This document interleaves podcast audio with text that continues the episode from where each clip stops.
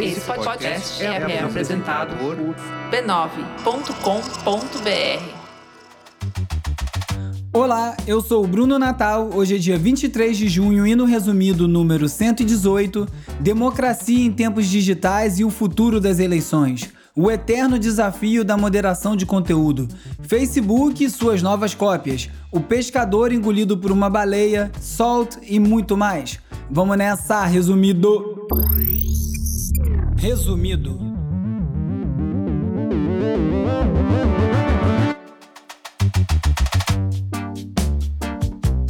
Olá, resumista! Esse é o Resumido, um podcast sobre cultura digital e o impacto da tecnologia em todos os aspectos das nossas vidas.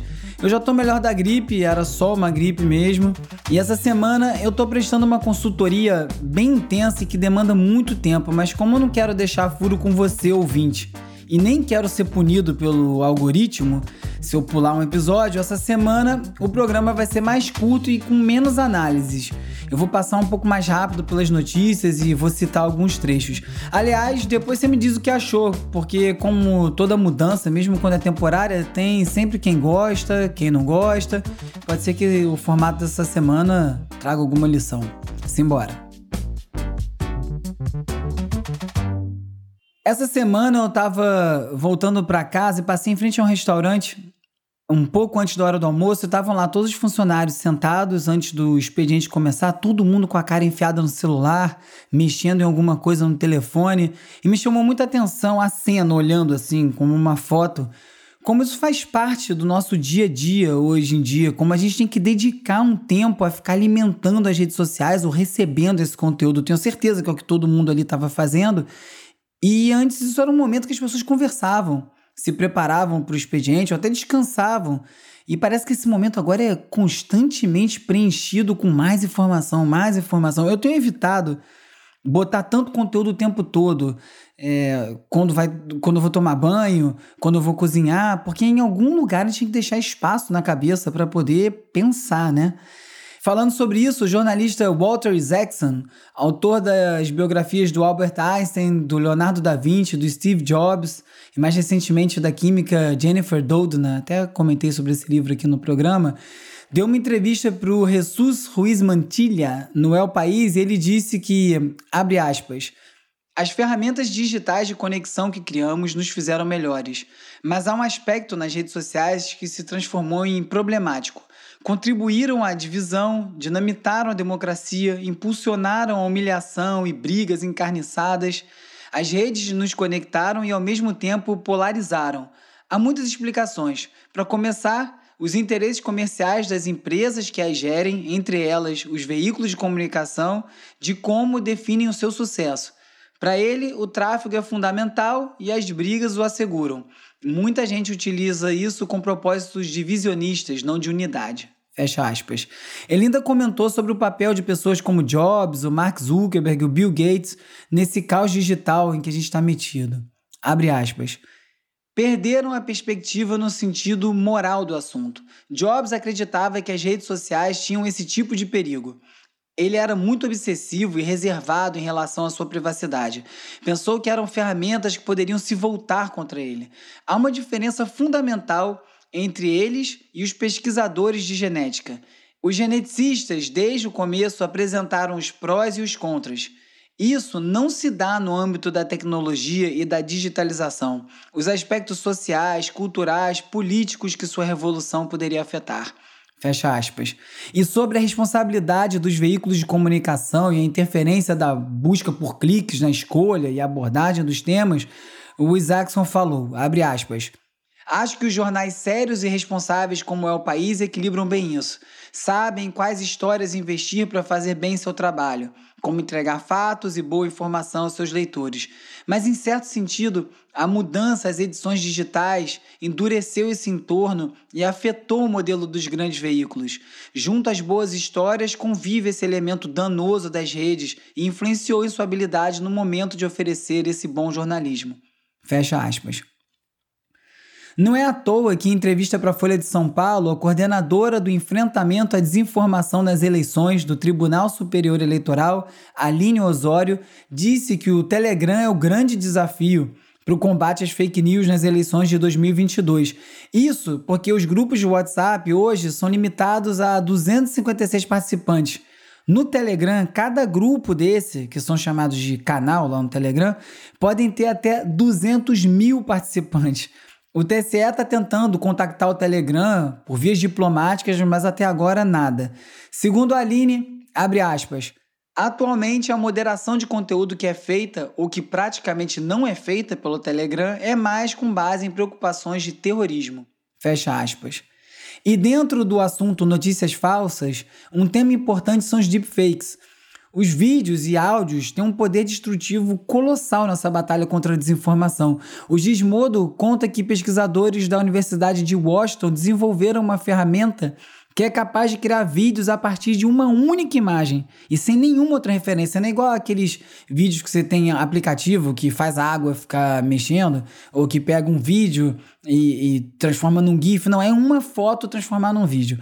Por isso, é muito bom saber que o Facebook está desenvolvendo um novo método para fazer uma engenharia reversa de deepfakes e assim conseguir rastrear a fonte num trabalho aí que pode ajudar futuras investigações, tanto sobre notícias falsas, como também pode ajudar a identificar e alertar sobre vídeos falsos que são publicados no próprio Facebook, dando uma freada nessa desinformação. Outro assunto relacionado às eleições é a questão do voto impresso. Eu li um fio no Twitter do usuário lucaslago que eu achei muito esclarecedor sobre alguns erros que são bom, bem comuns de quem quer debater até com boas intenções, sobre o voto impresso. Ao contrário do que as sandices do presidente sobre o assunto fazem parecer, essa questão é muito complexa e não diz respeito exatamente a você votar com uma cédula física num, numa urna coletando papel. O Lucas Lago fala, por exemplo, abre aspas. O que tem sido chamado de voto impresso tem um nome técnico de comprovante de votação verificado pelo eleitor ou VVPAT na sigla em inglês. Esse sistema nunca foi amplamente usado no Brasil. Coletores eletrônicos de voto, urna eletrônica, com possibilidade de auditoria independente de software, são o estado da arte em relação à tecnologia eleitoral. A urna brasileira está defasada nesse ponto. Fecha aspas. Ele detalha bem mais no fio, ele fala sobre segurança, formato de fraude. Quando eu li o fio, umas semanas atrás, eu até comentei lá mesmo no Twitter que eu não tinha entendido bem de que lado que ele estava se posicionando nessa questão, se ele era a favor ou contra o voto impresso, e a resposta do Lucas foi na mosca. Abre aspas. A minha posição não é muito relevante na hora de criticar os argumentos a favor e contra, mas ela é de que a gente precisa modernizar o sistema brasileiro e ter como objetivo chegar o mais perto do estado da arte que a academia tem em votação eletrônica. Fecha aspas. Eu vou colocar o link para o fio todo lá no resumido.cc, o site do Resumido, no post com todas as matérias comentadas nesse episódio, como eu sempre faço a cada episódio. A eleição para prefeito de Nova York adotou o sistema de voto ranqueado. É uma forma de evitar que as pessoas adotem o tal voto útil, votando em quem tem mais chance de impedir um resultado indesejado do que de fato votar em quem você queria. É aquela desculpa de quem votou no Bolsonaro para impedir o PT, como se não houvesse aí o Amoedo, Daciolo e sei lá mais quantas opções. Glória a Deus. No voto ranqueado, você vota nos candidatos pela sua ordem de preferência. Por exemplo, em 2018, essa pessoa aí que votou no Bolsonaro para impedir o PT poderia ter votado no Amoedo em primeiro, que era todos eles falam que iriam ter feito, e no Bolsonaro em segundo. Aí, se o Amoedo não passasse para o segundo turno, o que ia ser até uma surpresa, né? Uma vez que 90% dos eleitores de Bolsonaro costumam dizer que só não votou na Moedo porque senão a Haddad ganhava no primeiro turno, passaria os votos dele para o Bolsonaro. Ou seja, de repente o Amoedo tinha passado. Eu ainda gostaria de ver algo bem mais radical, que é a democracia representativa por sorteio, que é como era em Atenas, onde começou a democracia. O sorteio é o seguinte: em vez de ter candidato para um cargo de vereador, de deputado, de senador, esses cargos seriam sorteados, seguindo o corte é, populacional é, por raça, gênero, idade, para ter ali um recorte da sociedade e assim as pessoas não têm uma carreira política. Você não tem como criar uma dinastia política se é tudo por sorteio. Então a pessoa vai lá, é igual ser mesário, vai lá, paga a prenda, participa, é remunerado e depois sai. Se você pensar bem, parece meio absurdo. Ah, vai sortear aí se entrar qualquer um. Ué, mas já entra qualquer um. já se candidata qualquer um, já tem gente arrastado por coeficiente eleitoral, a gente já não elege quem a gente vota. E eu não estou falando isso de birra, não, acho que isso pode ser um formato que pode resolver muito problema. Mas seja como for, nenhuma coisa nem outra vai acontecer tão cedo no Brasil, nem voto ranqueado, muito menos por sorteio. E aí, voltando a falar dos estragos que são causados pelas redes sociais, um dos grandes desafios é a moderação de conteúdo. A The Verge conta que o Facebook está testando um recurso de inteligência artificial para identificar e alertar os moderadores de grupos quando os usuários estiverem se atacando nos comentários. Eles fazem isso através da filtragem de alguns termos pré-estabelecidos para tentar melhorar o diálogo. O Twitter está testando uma ferramenta que é diferente, mas com uma finalidade bem parecida, que é dar a possibilidade do usuário permitir ou não ser mencionado no tweet. Você desativa a sua menção e não fica um link ativo para o seu perfil. Qualquer pessoa vai poder falar sobre quem quiser, como já é, mas não vai dar para ficar tagueando todo mundo. E aí, quando o assunto for haters, o mencionado não vai ficar com as notificações completamente atoladas de mensagens de ódio e ajuda a controlar como você aparece na rede e que conteúdo você recebe. E também tentando moderar o uso da plataforma, mas no caso no mundo físico, é, a Bloomberg revelou que o Airbnb tem gasto milhões e milhões de dólares para tentar lidar com os problemas bem sérios que acontecem durante os aluguéis que são mediados por eles. Tem vários casos de roubo, casos de estupro, e o investimento seria para ajudar as vítimas, tanto os hóspedes quanto os proprietários, porque os crimes acontecem com ambos, mas também para evitar que esses casos causem prejuízo à imagem do Airbnb papo pesadíssimo, né? Principalmente se nesse caso a moderação da situação, na verdade, prejudica o usuário ao ocultar determinados fatos que estão acontecendo na rede. Tem surgido algumas alternativas às redes sociais predominantes e duas me chamaram a atenção essa semana. Uma é a Minutiae, que se escreve M-I-N-U-T-I-A-E, que se auto-intitula uma rede antissocial porque o aplicativo é baseado no anonimato, não tem perfil, não tem curtida, não tem comentário. Num horário aleatório durante o dia, os usuários recebem um alerta para tirar uma foto do que estiver acontecendo naquele momento, publica e em troca você recebe a foto de um estranho de algum lugar no mundo. Isso aí me lembrou o Chat Roulette. Lembra disso? Aquele site russo que botava duas pessoas conversando aleatoriamente? E você deve se lembrar também do que acaba rolando nessas mecânicas aí de contatos randômicos entre os usuários.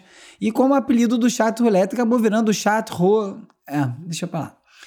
Outro projeto é o Catalytic Sound. A Pitchfork conta como um grupo de músicos experimentais criou o seu próprio serviço de streaming.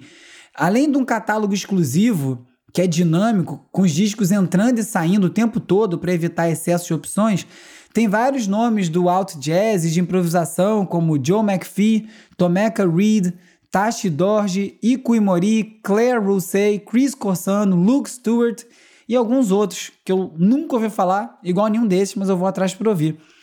E se hoje essas estruturas para um streaming são tão caras para construir, depende muito de licenciamento que também é caro, né, de conteúdo com direito autoral para tornar a plataforma atrativa, com o tempo isso aí pode mudar. Porque cada vez mais músicos estão lançando seus trabalhos de forma independente e assim várias pequenas ações cooperativas como essa do Catalytic Sound podem ser montadas e seus próprios serviços de streaming serem colocados no ar e irem atendendo alguns nichos. Pode ser uma mudança que a gente veja daqui a pouco, mas que vai gerar mais custo, né? Cada vez vai ter mais coisa para a gente assinar. Hora de falar sobre as movimentações no mundo das Big Tech. O Facebook lançou a sua cópia do Clubhouse. E para chamar a atenção, para a estreia do Audio Room, o Zuckerberg participou diretamente da primeira transmissão desse aplicativo de conversas em áudio. Como nunca se cansa de copiar nada, o Facebook também já anunciou que agora vai hospedar podcast. Para publicar os episódios lá, é só você cadastrar o RSS do programa e as postagens vão ser criadas automaticamente na página do podcast a cada novo episódio que sair.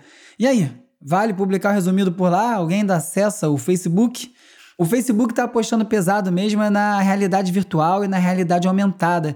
Estão comprando várias empresas do setor, estão lá quietinhos, sem nem ser incomodados. E se essa aposta do Zuckerberg na realidade virtual, que vem lá de trás, desde quando ele comprou o Oculus, que é a, a empresa que fabrica esses óculos de realidade virtual, se ele tiver certo nessa aposta, daqui a alguns anos a gente vai estar tá questionando como é que tantas aquisições foram autorizadas nesse período.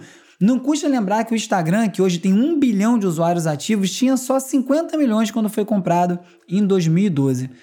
O fato é que a saturação do Facebook está aí e já está abrindo espaço para novas empresas, apesar da dificuldade financeira. Uma delas é a IRL, que vem aí de né, in real life, na vida real, que é dedicada, você veja só, à criação de grupos, prometendo, como não poderia deixar de ser, resolver todos os problemas que a gente vê nessa ferramenta de grupos do Facebook. Aham. Uhum. É a mesma questão de sempre. Enquanto o modelo de negócio for minerar e vender dados, a gente vai ter os mesmos problemas. Outra empresa que está lutando contra um gigante é o buscador DuckDuckGo, que já está na pista há algum tempo. E eles prometem que não vão cometer os mesmos erros relacionados à privacidade que foram e são cometidos pelo Google. Sempre bom quando tem alternativa que força a competição e por isso pode ser uma ótima notícia o fato que o DuckDuckGo recebeu 100 milhões de dólares de investimento. Mas com esse nome aí também podia facilitar, né? Eu sempre penso em DuckGoGo em vez de DuckDuckGo, apesar de eu ter até aqui no atalho usar bastante, são bons resultados. Google também, né? É um nome tanto. Essa semana não tem as sessões Cuca Fresca nem Detox Digital, mas tem leitura extra, que são os links que eu não consegui encaixar no roteiro e que vão estar tá lá no post desse episódio no www.resumido.cc. No Cape Cod Times tem um relato em inglês do mergulhador que foi engolido por uma jubarte e ficou dentro da boca do bicho por 30 segundos. É sério essa história. E na Corre Mídia, uma reportagem chamada O Fenômeno dos Jogos Eletrônicos nas Periferias. E você já sabe sobre o que é essa reportagem, é um assunto bem bacana. Quem quiser falar comigo já sabe onde me encontrar, arroba urbiurbe no Twitter, arroba resumido.podcast no Instagram e no TikTok. Tem o youtube.com.br resumido e as redes sociais do Resumido são editadas pela Beatriz Costa, pelo Felipe Araújo, pelo Lucas Vasconcelos e pelo Peri Selmelman, que são ouvintes que colaboram aqui com o Resumido. Muito obrigado. Você pode também me mandar um oi pelo WhatsApp ou pelo Telegram para 21 97 969 5848 e você entra para a lista de transmissão, onde além de alertas de novos episódios, eu envio conteúdo extra, link para o post no resumido.cc com todas as matérias comentadas em cada episódio, link para resumido tracks e também a gente pode trocar uma ideia. Hora de relaxar com as dicas de ver, ler e ouvir.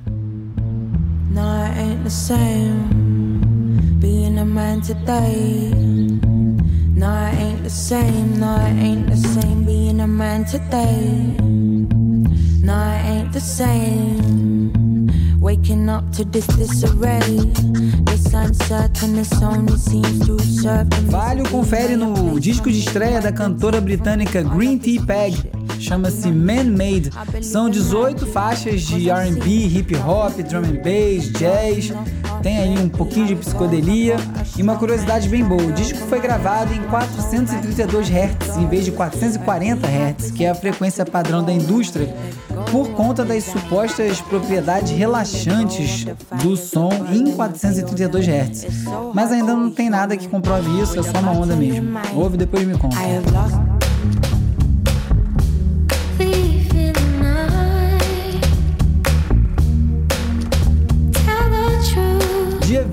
25 de junho, sexta-feira, tem disco novo do Salt, a banda que ninguém sabe quem é e que desde 2019 já lançou quatro descassos. O novo vai se chamar Nine, 9 e dessa vez tem uma jogadinha. O disco só vai ficar disponível nas plataformas de streaming por 99 dias. Depois, só quem tiver comprado ou baixado por aí. Tô bem curioso para ver o que eles aprontaram dessa vez. Sobe o som dessa pepita do Salt, Miguel Mermelstein, o editor de áudio desse episódio. Não é ainda do disco novo, mas vai estar na playlist Resumido Tracks da semana, que você confere no site do Resumido.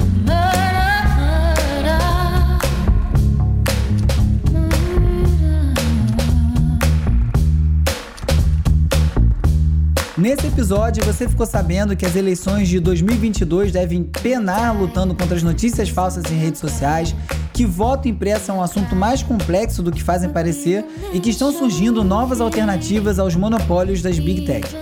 Soube também que um homem foi engolido por uma baleia, que o Solto vai lançar um disco novo e muito mais. Se você gostou do episódio, recomenda para mais gente, ajuda demais o resumido isso. Não deixe de seguir na sua plataforma favorita e de dar 5 estrelas e deixar uma resenha no Apple Podcast. Ah, outra coisa, eu quero fazer um teste. Quem puder, ouve esse episódio duas vezes. Eu quero ver se isso impacta diretamente nos números. Depois eu conto. Eu sou o Bruno Natal, obrigado pela audiência. Semana que vem tem mais Resumido.